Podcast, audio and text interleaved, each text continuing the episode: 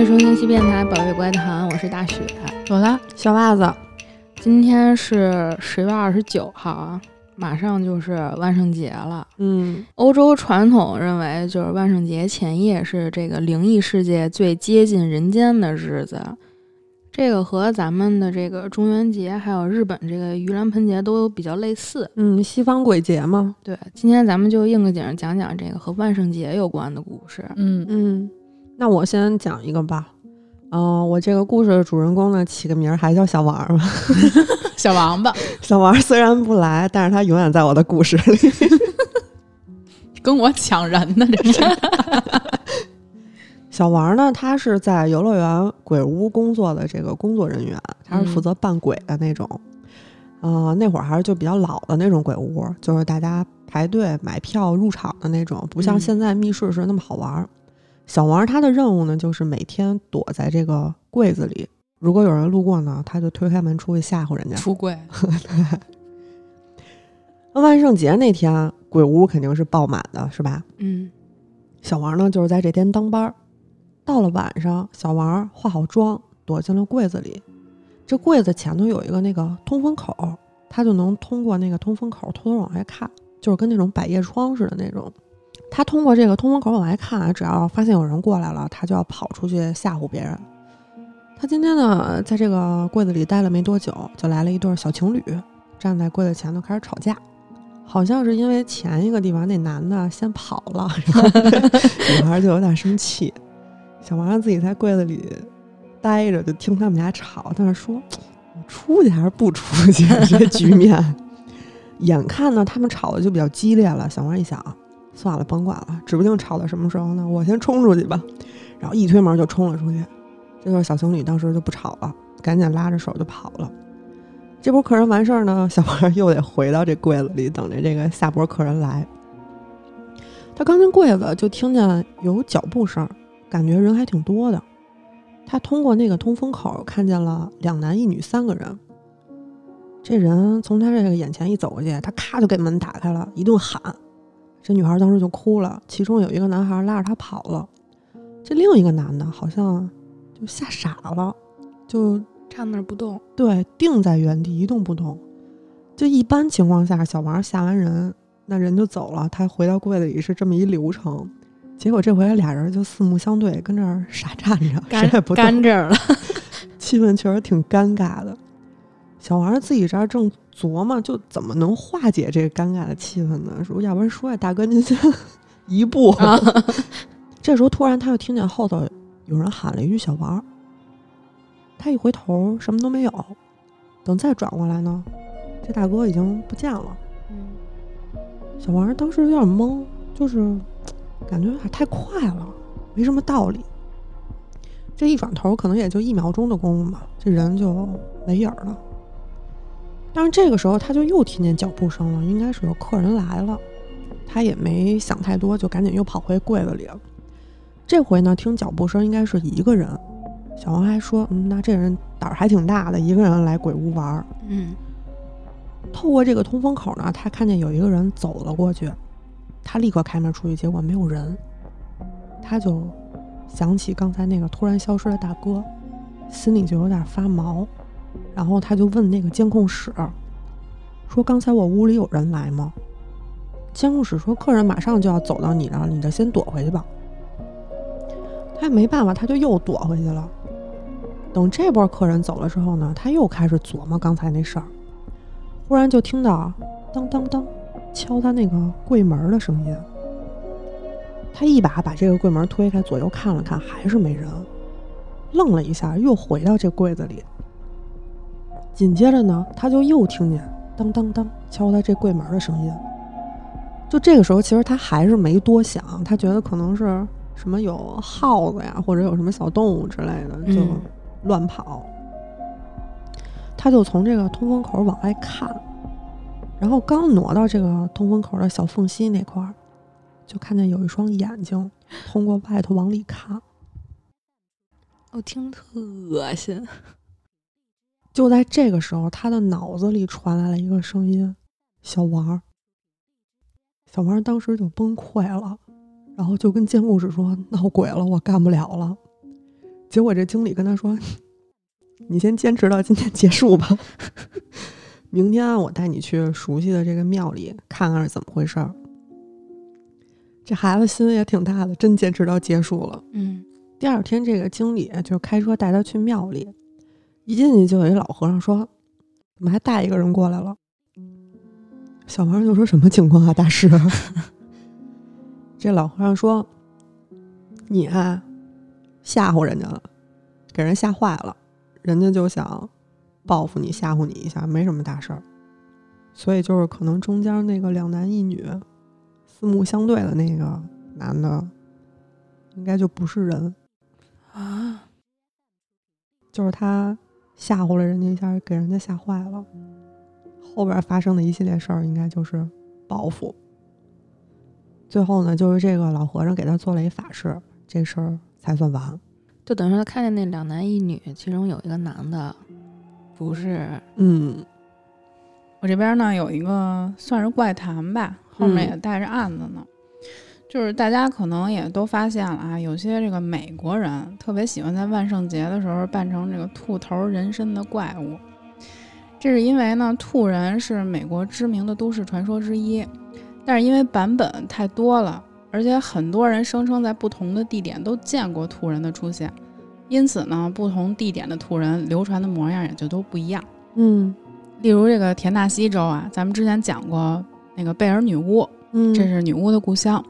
这个地方的兔人呢，说是从精神病院里边跑出来的患者，专门带着兔头，到处拿着斧头砍人，就是比较狂野奔放的一版。嗯在弗吉尼亚的兔人呢，其实也差不多。相传呢，是一个带着兔头的精神病患，专门躲在铁道下面的隧道里边，拿着斧头击杀落单的人。甚至在一些地方盛传兔人就是一个兔头人身的怪物，平常会躲在森林里边，等到有人到森林里呢，就会被杀害。总之，兔人就是杀人怪物的代名词。这个故事在一九零三年，美国的俄亥俄州州政府呢计划在当时一个叫克里夫顿的小城建一个精神病院。这个小城的人口呢挺少的，就三百多，而且多半全都是老人和妇女，算得上是一个清幽的小城吧。嗯当地人当时听到市政府要在这个城建一个精神病院，其实都是反对的，因为他们你想啊，全都是妇孺，他们就觉得这精神病人吧，要是管不好出来，得给他们都打了，嗯太危险了。对，因此呢，他们就希望这个州政府能够慎重地考虑一下这个事儿。但是州政府呢一意孤行，就非要坚持把这个精神病院建在这个城里边儿。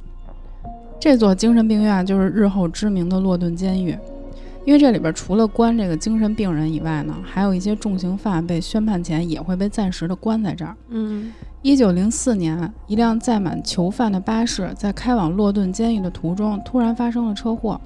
起因是司机为了躲路边的一个动物出了车祸，车辆侧翻了。当时呢，这个车上的大部分犯人都受伤了，但是也有一些漏网之鱼啊。这些人就趁机逃跑到附近的树林里边躲起来了。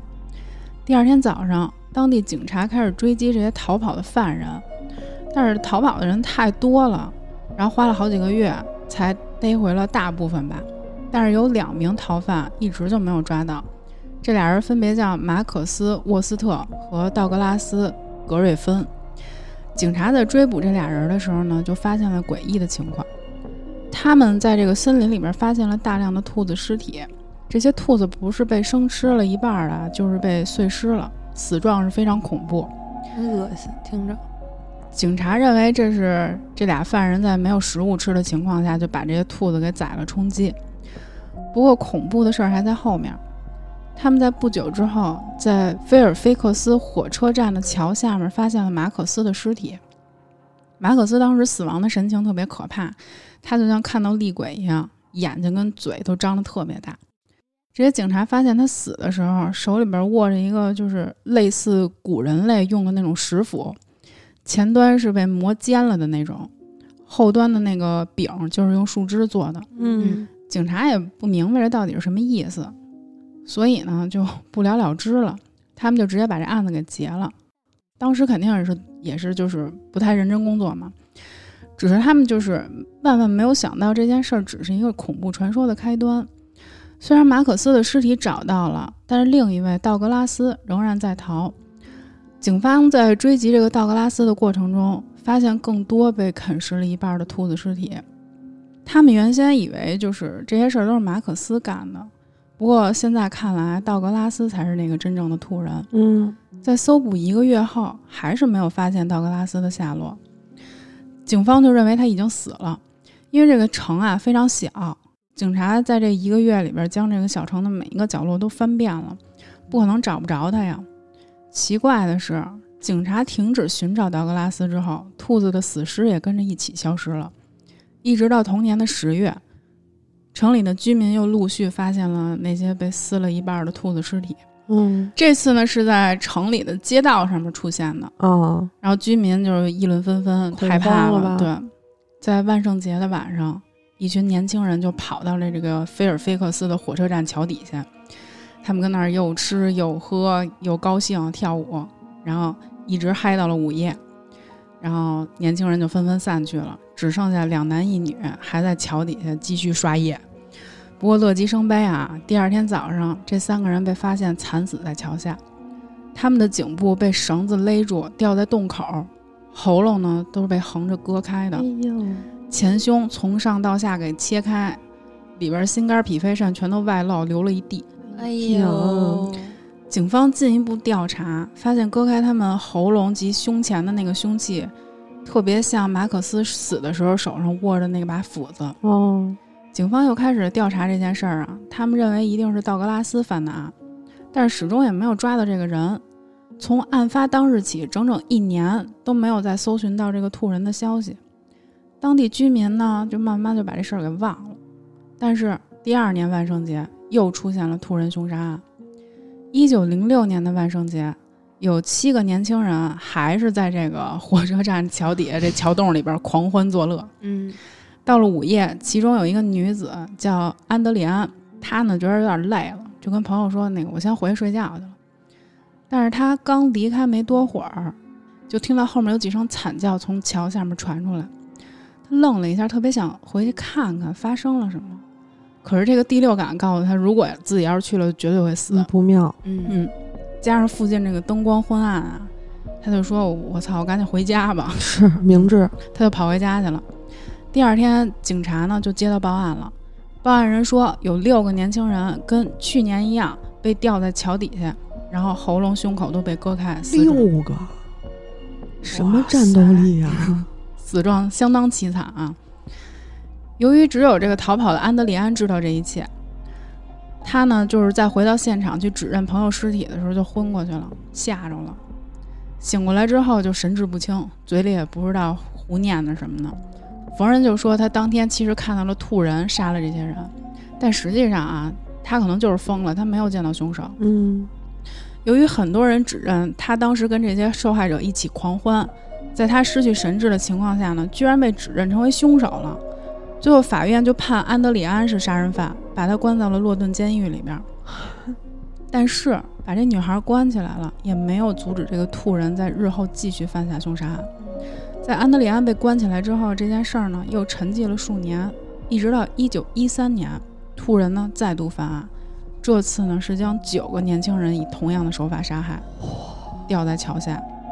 这个时候大家才发现，原来安德里安是被冤枉的，而且她一小姑娘怎么可能杀后知后觉了。对啊哦，当时法院就说：“行，我判你无罪，我给你释放了。”但是为时已晚啊！这姑娘在这个洛顿监狱里受到了非常大的精神打击，出狱之后呢，也没有办法适应当时的社会，就彻底成了一个精神病患。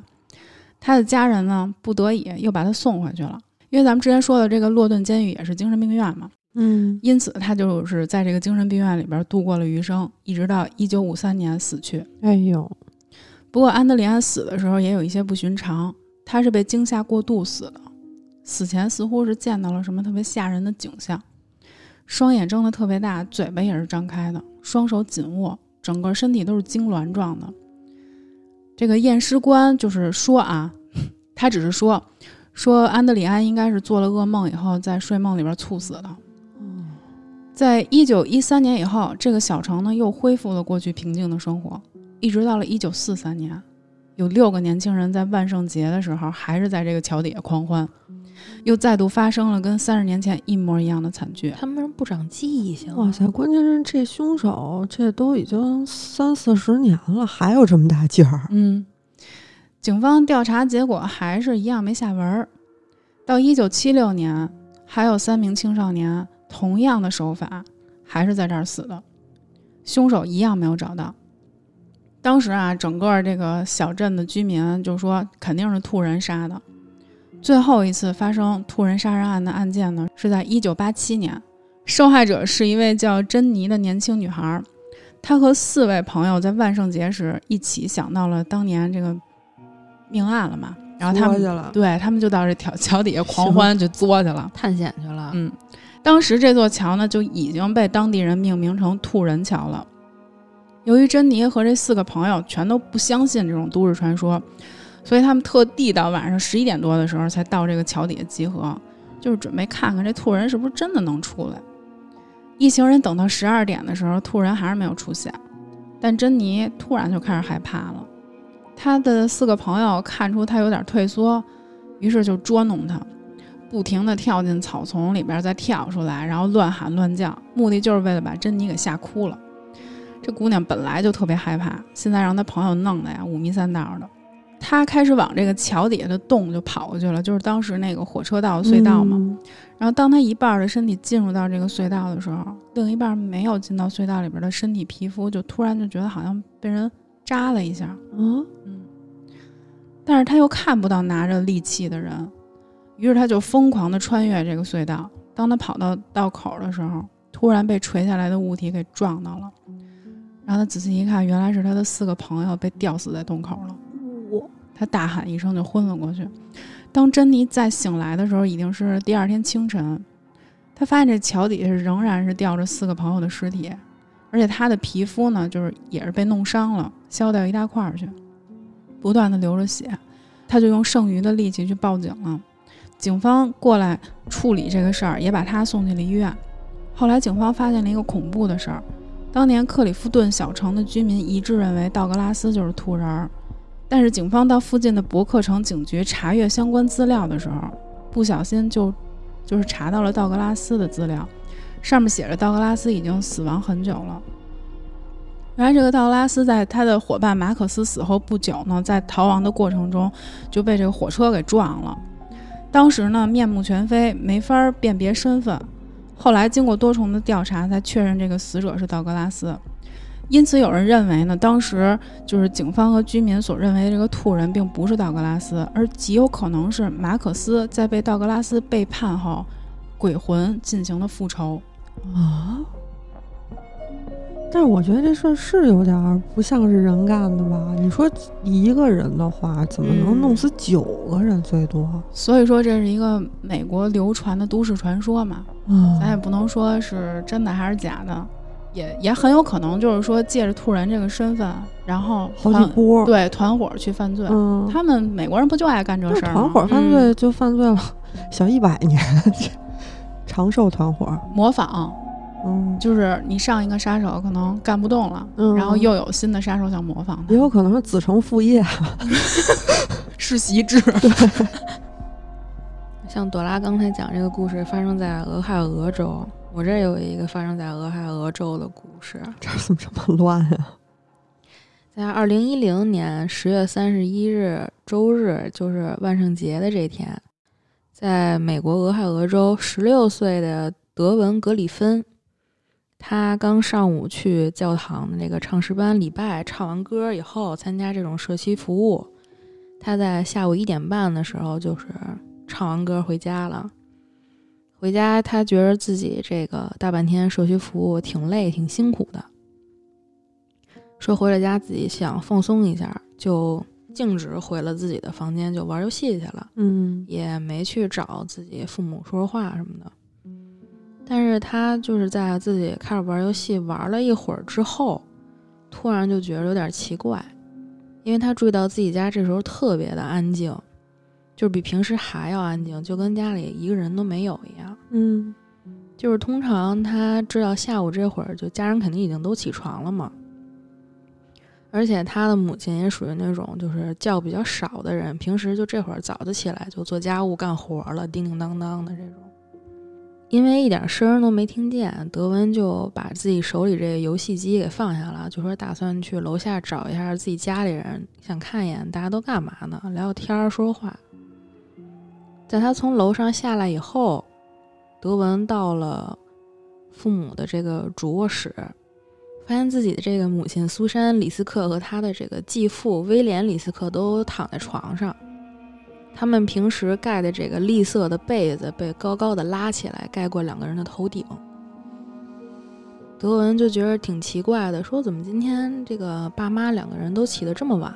于是他就一边和两个人说着话，一边往过走。他绕到了自己母亲苏珊睡的那边，就轻轻拍了拍苏珊从被子里露出来的一条腿，想把她给叫醒，但是一点反应都没有。于是他就继续跟苏珊说着话，然后一边把这个被子往下拉了一点儿。把这个被子往下拉了一点之后，他就注意到这个枕套上沾满了血。但是当时他的第一反应是：哦，今天是万圣节，他以为是自己的母亲苏珊在对他做这个万圣节的恶作剧。嗯但是当他把被子完全拉开的一瞬间，他知道这肯定不是恶作剧了，因为整个床上全是血。嗯德文当时脑子一下就懵了，哭着从家里跑了出来，因为十六岁了，他也他已经能清楚的意识到自己的家人在家中被人给谋杀了。他于是就跑到了街上，给自己的姨妈打电话求助。他的姨妈接到电话以后，就立刻赶了过来，看到这个当时的情况，就赶紧拨打了这个九幺幺。警察们接到电话也是就立刻出警了。经过这个调查之后，这个渥太华县的警长证实，威廉·里斯克、苏珊·里斯克和他们二十三岁的儿子德里克·格里芬全部都死亡了。哦，他还有一哥哥。对，现场没有明显的挣扎证据，三具尸体都是在自己的床上被发现的。警察们发现这个威廉和苏珊是被枪杀在他们床上的。根据这个验尸官的说法，威廉·李斯克的头部和面部中了五枪，哎呦，苏珊被强奸，然后在近距离被射杀了三次。德文的哥哥德里克的房间在警察赶到的时候是被锁住的，在踢开房门后，警察发现这个年轻人蜷缩在床上，面向墙壁，也是死亡了。啊，怎么是这么个姿势啊？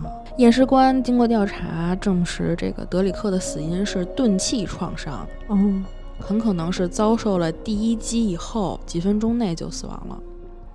调查人员在房子里发现了一把带血的钩锤，证实与德里克脑部的这个伤口是一致的。钩锤够狠的。在经过这个案发现场调查之后，这个威廉·李斯克的儿子，他的亲生儿子 B.J. 李斯克立即被确认为嫌疑人，被指控谋杀了自己的父亲、继母和二十三岁的继兄弟德里克·格里芬。嗯 B.J. 李斯克在这次被捕之前，其实就曾经被指控犯有一项谋杀罪，这就可以让这个警察直接就把他给扣留了，不不用去这个走那些特别复杂的程序。，对，就是可以直接把他这个案件提交到大陪审团去。哦，所以，到底是什么驱使着 B.J. 对自己的这个家人痛下毒手呢？嗯关于他的这个正式警方记录，其实开始于二零零二年，当时这个 B.J. 只有十六岁，是由于犯下了一些偷窃的行为，被软禁在自己家里。因为就是 B.J. 一直在威胁说他要伤害自己，就要自残。嗯，然后威廉是作为父亲，不知道怎么阻止他，就是他想尽一切的办法，就是要伤害自己嘛，就是各种自残行为。威廉·李斯克不得不再次把警察就是又叫在家里，但是当警察赶过来的时候，BJ 又攻击了警察，等于说他就是相当于当面袭警了。嗯就是疯了吧？他得亏是一白人啊，嗯，那要不然击毙了直接。对。在两个月以后，他又被警察指控犯有重罪攻击和抢劫，因为他用咖啡杯打了自己的继母苏珊·李斯克，还偷了他的车钥匙。但是最后，这些指控都被撤销了，因为他被认定没有能力接受这些指控的审判。啊，精神病。对于是他就被转移到了这个桑达斯基的一所精神健康病人集体之家，就是在这儿做康复。但是他被送到这儿之后，甚至还有三次的正式警方记录，其中就包括他和他的父亲威廉还有一次身体对抗，可能就是打起来了。嗯他在这个精神病人这个治疗中心治疗了一段时间，以为他是情况好转了，因为就是按时吃药嘛。但是结果他一出院就又开始不好好吃药，就是情况反而就急转直下，越来越严重。嗯最后就被他父亲给赶出了家门，因为说是当时十八岁的 B.J. 曾经在他的继母苏珊洗澡的时候攻击他。哦当时住在他们家周围的这个邻居，其实也都知道这个 B.J. 和继母苏珊从一开始就关系很紧张，因为威廉在和自己的前妻离婚以后，B.J. 就开始逃学，行为也越来越恶劣，就是学习了一些不好，沾染了一些不好的习惯嘛。嗯二零零一年，威廉和苏珊结婚之后，苏珊就试图就是在家里就是规定一些就是规矩嘛，然后 B.J 就对继母的这些新规矩就很反感。叛逆。但是这里要说一点，就是他们一家这个周围的这个邻居都是非常非常讨厌 B.J 的，因为很多人都怀疑他杀害和折磨别人家的宠物。哦，万圣节前一天的周六，威廉和 B.J 打猎结束回到家里，然后叫来了一些朋友来一起，大家说聚在一起喝几杯。嗯当时气氛都挺高兴的。不过当时威廉的这个继子德里克·格里芬没有到场，因为他和自己的这个继兄 B.J 的关系非常的紧张。嗯就在当晚，威廉是允许这个 B.J 在家过夜，因为正常来说，B.J 是要送回到那个精神治疗中心的。嗯但是因为当时大家都喝了酒，威廉就觉得开车送 B.J 回这个精神治疗中心也挺不安全的，嗯他就同意让 B.J 晚上睡在这个客厅沙发上。B.J 其实就是很少是在家过夜的，基本都是长期住在这个精神治疗中心。前面咱们也说过，他和这个家里的其他成员就是经常发生暴力冲突，嗯就是还挺危险的。但是没想到的是，事情还是发生了。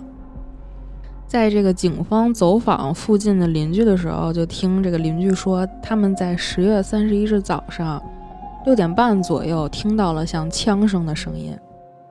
这个时候，咱们一直没提到，就是发现案发现场的这个十六岁男孩德文·格里芬，嗯他当时案发的前一天是去找自己这个亲生父亲去联络感情了。哦就是跟自己爸爸去共度周末去了。他呢是在十月三十一日上午九点半左右回了一趟家。嗯他是为了去换衬衫，他不是要去这去个唱歌对，去教堂嗯，礼拜吗？但是这个时候他不知道，其实在当时他的家人已经都死了。他当时觉得还睡觉没起呢，可能对，德文他告诉警察，那天早上他回家的时候，其实遇到了 B.J。他在回家换好衣服，大概五分钟的时间，其实就离开家了。他说，当时 B.J 一反常态的问他要去做什么，要离开多久。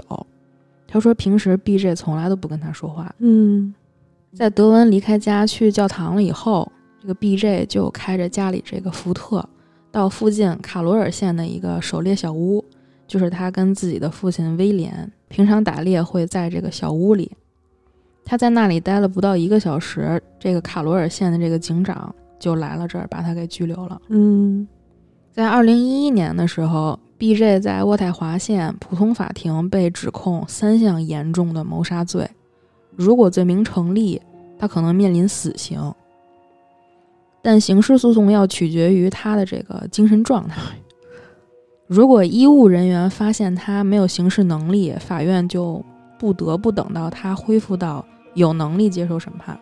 嗯最后，据桑达斯基纪事报报道说，作为对 B.J. 认罪的交换条件，检察官同意不寻求死刑，但是建议判处终身监禁，不得假释。嗯最后，在2015年，29岁的 B.J. 被发现于3月31日死在自己的牢房里，死因是自残。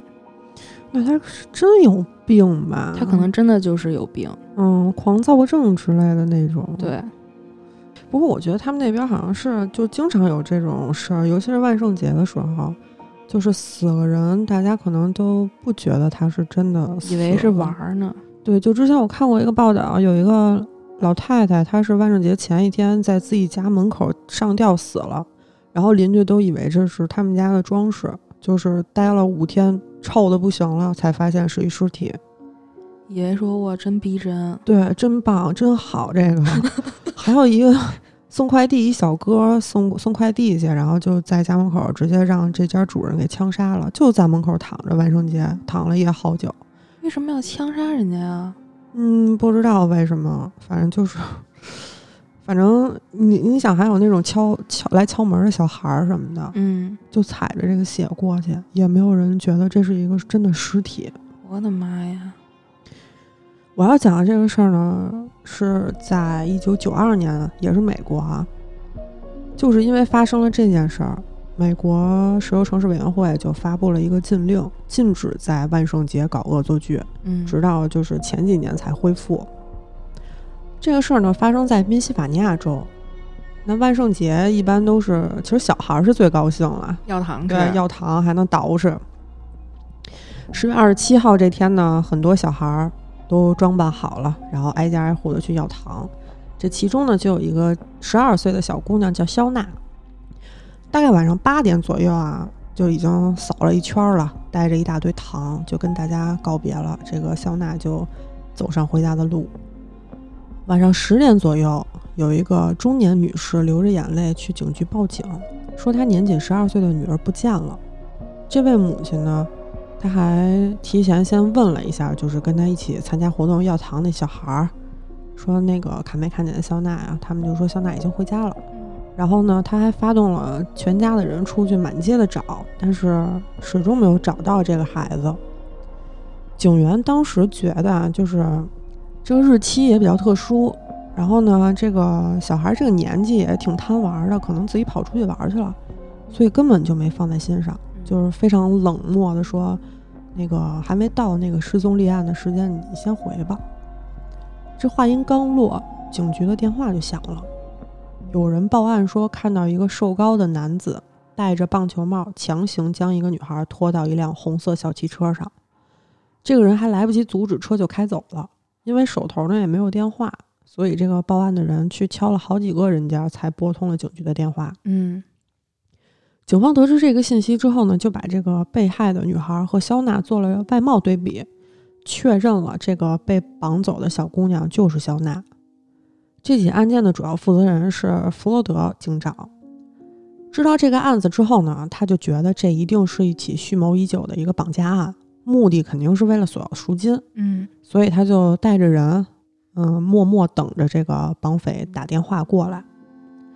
整整两天啊，没有一个人给肖娜家里打电话索要赎金，然后小镇的热心居民也都在帮着找，但是什么都没有找到。就是单纯给带走了。嗯，对，带走了。直到肖娜失踪的第三天，有个男人报案说，在小镇的这个桥下边发现了一个女孩的尸体。弗洛德带着警员赶过去看啊，结果就是肖娜，她的身上有很多的擦伤，还有捆绑的痕迹，然后身边有一大滩血迹。当时判定，初步判定可能是从桥上推，，摔对摔下来造成的，因为他那个法医最后鉴定也是，他是坠落之后造成头部和胸部这个外伤死亡。嗯但是更让人愤怒的是呢，这个十二岁的小姑娘遭到了性侵，全身赤裸的躺在草地上，她随身的衣物都被扔在附近，甚至这个凶手还在尸体旁边吃了她万圣节要来的糖。啊，而且，这个地方啊案发前两天，这个热心居民帮着找的时候来过这儿，前两天都没有。等于说，这个凶手是在人群中混了三天，直到第三天才把这个还活着的肖娜从桥上扔了下来。他心理素质得多好啊！警方呢，在肖娜的衣服还有她身体里吧，发现了 DNA，嗯，然后确定来自同一个人。警方顿时啊就觉得这个抓到凶手肯定是信心满满啊，这个 DNA 我也有了嗯啊，小镇上人也不多，所以这个凶手肯定是小镇上的人。我这一对比，肯定能把这个凶手捉拿归案。所以说，那警方立刻呢就封锁了小镇，准备从头到尾我都觉得这警方特傻。他封锁小镇之后呢，就准备进行 DNA 对比嘛。然后他就找了之前报案的那个人，详细问了一下，先给所有家里有红色小汽车的人都排查了一遍嗯，对比，再把肖娜周围的人也都排查了一遍，没有，这人就凭空消失了。就是没找着。他没，他其实他没有对比小镇上所有的人，哦，他只是还是就是有一个嫌疑人的范围。嗯以为是客场作案呢。嗯，就在警方一筹莫展的时候呢，有一个叫泰德沃克的三十三岁男子进入了警方视线。这个人首先啊瘦高个儿，开了一辆棕色小汽车，可能就是当时就觉得可能是这个颜色没认清楚，嗯而且呢，这个人是一变态。他在一家披萨店打工，多次被投诉有骚扰女顾客的这个行为。哦，罗德想，那肯定是他了，对吧？但是呢，DNA 又没对上，嫌疑人这个池子基本上已经对比完了，嗯，没有其他线索，这个案件彻底就陷入了困境。三年过后啊，这个小镇上又发生了一起类似的案件，是一对双胞胎就不了了之了。之前这件啊，对，不了了之了，就是也没什么进展嘛，也没什么别的线索，也查不出什么东西来了。然后就是三年之后，就有一个差不多的案子，这是一对儿双胞胎，呃，詹姆斯和蒂莫西所为，他们两个是在深夜跟踪一个小女孩，试图把这个小女孩塞到后备箱里，但是小女孩幸运的逃脱了，而且报了警。嗯这个和肖娜的遭遇大同小异啊。但是呢，这对双胞胎属于有点肥胖的，而且三年前案发时他们俩正在监狱里，所以呢根本就没有对他俩进行深入的调查。嗯十年之后，就是呃九二年这个事儿发生十年之后嘛，二零零二年有一个退休的老警察，就是一直心里惦记着这个事儿，嗯然后就反复研读当年的这个档案和资料，他发现肖娜的脸上有一个鞋印儿。他当时就想，你想啊，就是肖娜是被从这个桥上扔下来的，嗯，那凶手呢，把她扔下来之后，还要特意跑下来，再去在她脸上踩一一脚对，就是感觉不太合理。所以他当时就想，难道说这个凶手不止一个人吗？团伙作案。啊，就之前那对双胞胎是不是就嫌疑更大了一些？所以呢，就是通过他这个发现，警方再次对他俩进行了 DNA 检测，发现当时的 DNA 和这对双胞胎吻合，就是他俩就是他俩。那瘦高个儿是怎么回事儿？长胖了。不是瘦高个儿啊，这是后话。而且呢，当时不是说因为他俩那个九二年的时候在监狱里吗？嗯其实是监监狱里的这个警方对出狱时间记录有误，他俩是提前出狱的，所以他俩当时根本就是在外头，美国什么玩意儿啊？就是因为这各种各种情况吧，他们两个逍遥法外了七年。他们两个呀是拒不认罪的，肯定。但是经过这个审讯和调查呢，警方发现这两兄弟还和之前调查的泰德沃克很熟，经常凑在一块玩儿，嗯，所以就把这个泰德又抓过来审，才还原了整个事情的真相。三个人。对，就是原来泰德和这个双胞胎本来是计划在万圣节当天做一个恶作剧，让警方下不来台，才决定绑架一个路上的小女孩。很不巧呢，就是这个肖娜，泰德他就是负责去绑人的，然后双胞胎负责接应。人绑到之后呢，就带到了泰德家里。这个双胞胎呢，就把肖娜带去了楼上的卧室。泰德说他在楼下已经听到肖娜的挣扎和尖叫了，本来想去阻止，但是双胞胎其一的这个迪莫西说：“你要是管，我就杀了你儿子。”他才不得不离开家，放他们俩行凶。但是我觉得这个话说的说辞啊，可能就是嗯泰德呢和警方达成了协议，同意出庭指控这两兄弟。但是他自己这个行为肯定也没有什么好下场啊。最后是二零零五年九月。泰德被判三级谋杀和绑架罪，四十年监禁；詹姆斯和迪莫西被判二级谋杀、绑架、强奸罪，无期徒刑且不得假释。相关部门就是因为这件事儿，出于保护未成年的目的，就发布了禁止在万圣节搞恶作剧的这个决议，持续了十五年。但是，这个小女孩儿，哎，失去的这个是命啊，嗯。怎么都回不来了。像你刚才说这个万圣节小朋友都去要糖这个习惯 trick or treat 吗？嗯，我要讲的这个也是一个跟糖有关系的一个故事。我要讲的这个人他叫罗纳德·克拉克·奥布莱恩，他的绰号是糖果人和杀死万圣节的人。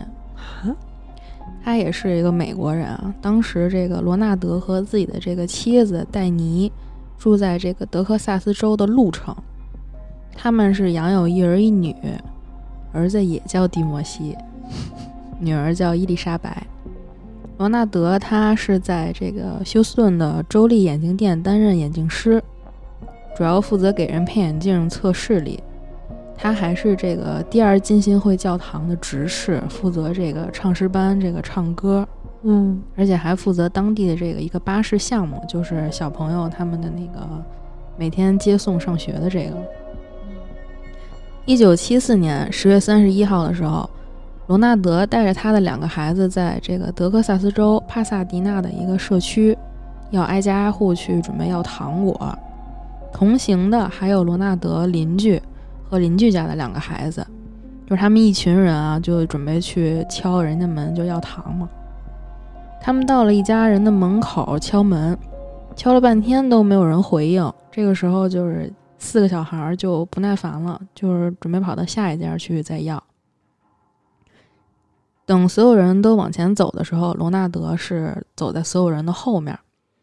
过了一会儿，他才小跑着赶上来，同时他的手里还拿着五个那种酸甜的，像是吸管的那种糖。嗯嗯，他跟邻居和孩子们说，这些是刚才没有应门的那户人后来开了门给他的。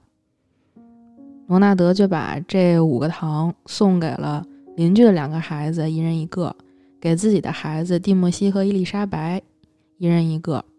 还剩了最后一个这个吸管糖，他送给了一个他在教堂认识的一个十岁的小男孩。嗯，差不多这一个社区，他们挨家挨户要完糖也挺晚的了，就是都回了家里该睡觉了。睡前。罗纳德的儿子蒂莫西就跟他爸说：“我想吃几个自己刚要来的这个糖，我再睡。”据这个罗纳德说，他的儿子蒂莫西当时选了自己给他的这个吸管糖。当时呢，这个蒂莫西很难把这个糖从这吸管里给吸出来，他那种他是那种粉状的沫沫的那种。嗯。于是罗纳德就帮他把这个吸管给弄开了。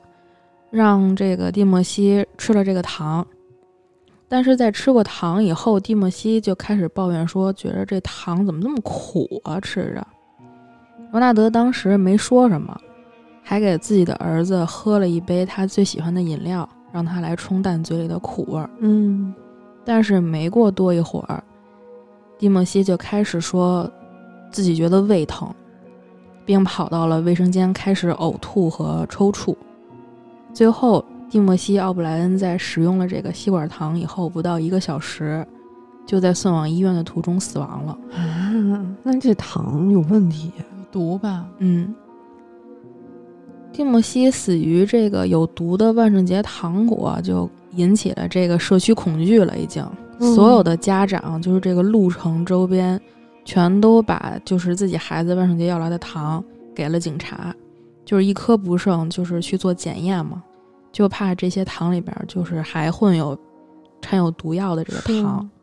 警方在最初其实是没有怀疑这个罗纳德的，嗯直到蒂莫西的尸检结果报告出来证实，他所吃的这个吸管糖里掺有致命的氰化钾。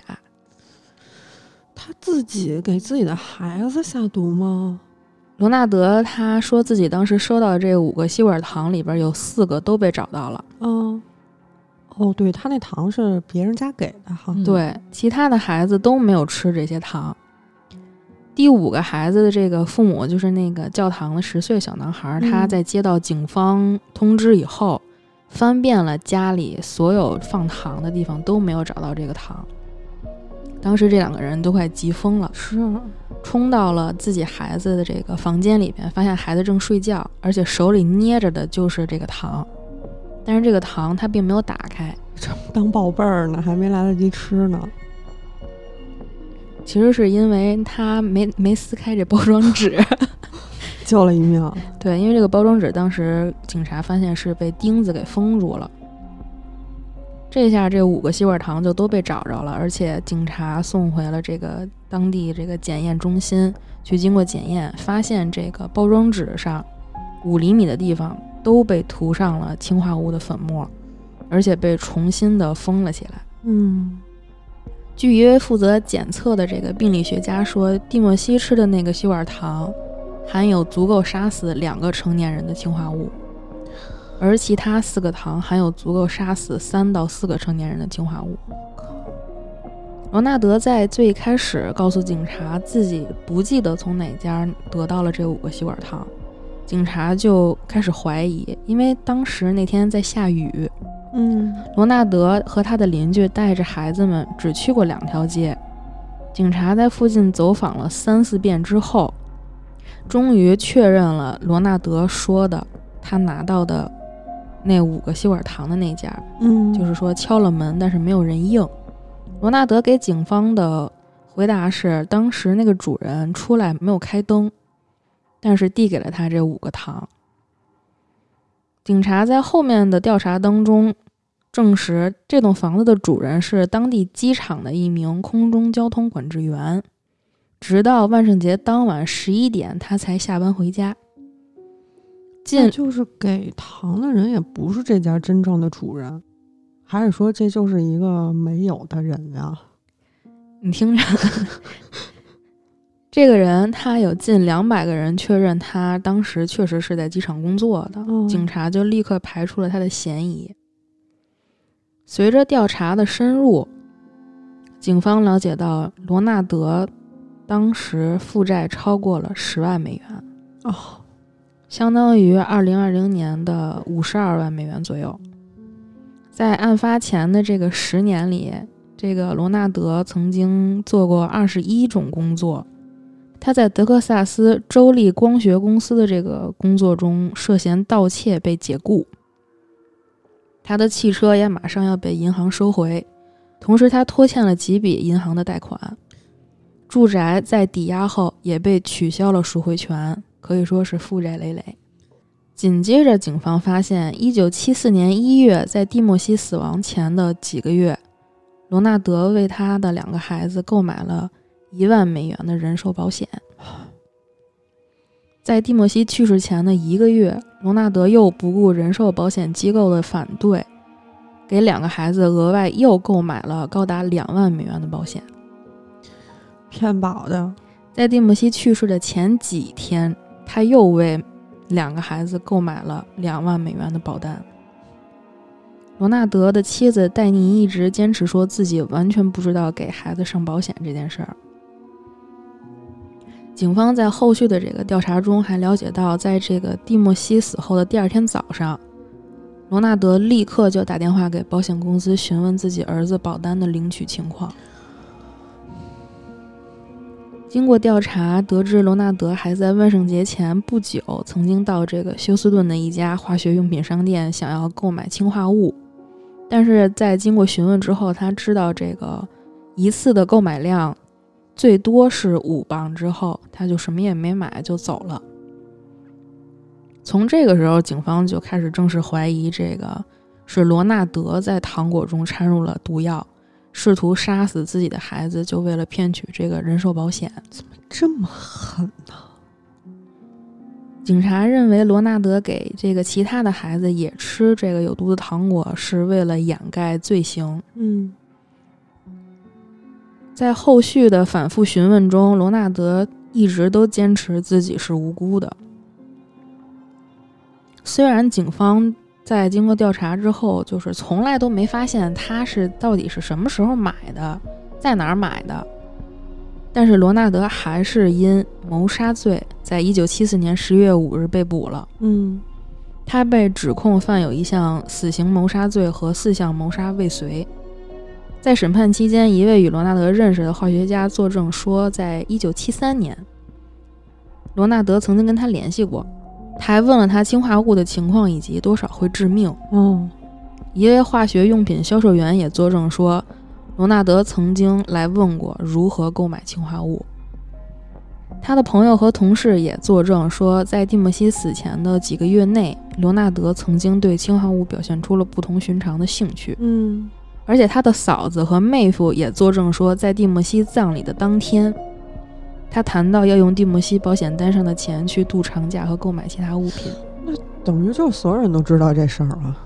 基本可能已经引起所有人的关注了。我觉得，在这起案件和随后的审判就引起了这个美国这个全国关注，媒体就将这个罗纳德称为“糖果人”。嗯，一九七五年六月三日，陪审团用了四十五分钟认定这个罗纳德·奥布莱恩犯有死罪。和四项谋杀未遂罪，那算够快的了。这个用七十一分钟判处他电击死刑。当时根据德克萨斯州法律，被判处死刑的人要被关在这个德克萨斯州亨茨维尔附近的爱丽丝一号监狱。嗯，罗纳德当时在监狱里边，因为是杀害自己的孩子被捕，而被其他的犯人殴打。那肯定的。并且在他的行刑日，这些犯人们举行就是组织示威，以表示自己对他的仇恨，就是引起囚犯们的公愤了。罗纳德的第一个处决日期定在了一九八零年的八月八日，但是他的律师成功的申请了延期执行。之后，第二个日期被定在了两年后，一九八二年五月二十五日，结果这个日期也被推迟了。为什么呀？有原因吗？没有具体说是什么原以什么原因申请了推迟。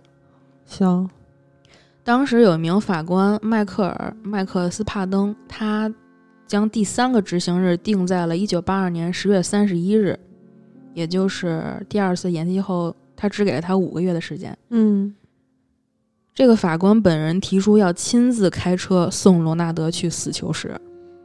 这是德克萨斯州第一次以注射方式处决囚犯，不是他们就没有什么刨落、零食之类的吗？但是最高法院却再次推迟了这个日期。为什么呀？第四个日期被安排在一九八四年三月三十一日。罗纳这都五年了，他都苟活五年了。对，罗纳德的律师要求再次延期，这次的理由是。认为注射死刑是一种残忍和不寻常的惩罚。那他投毒不残忍吗？我靠！一九八四年，距离他杀害自己的孩子已经过去十年了。三月三十一日，你别着急。三月三日，一九八四年三月，还没判，我要气死了。一九八四年三月三十一日午夜过后不久，罗纳德终于在亨斯维尔监狱被注射死刑。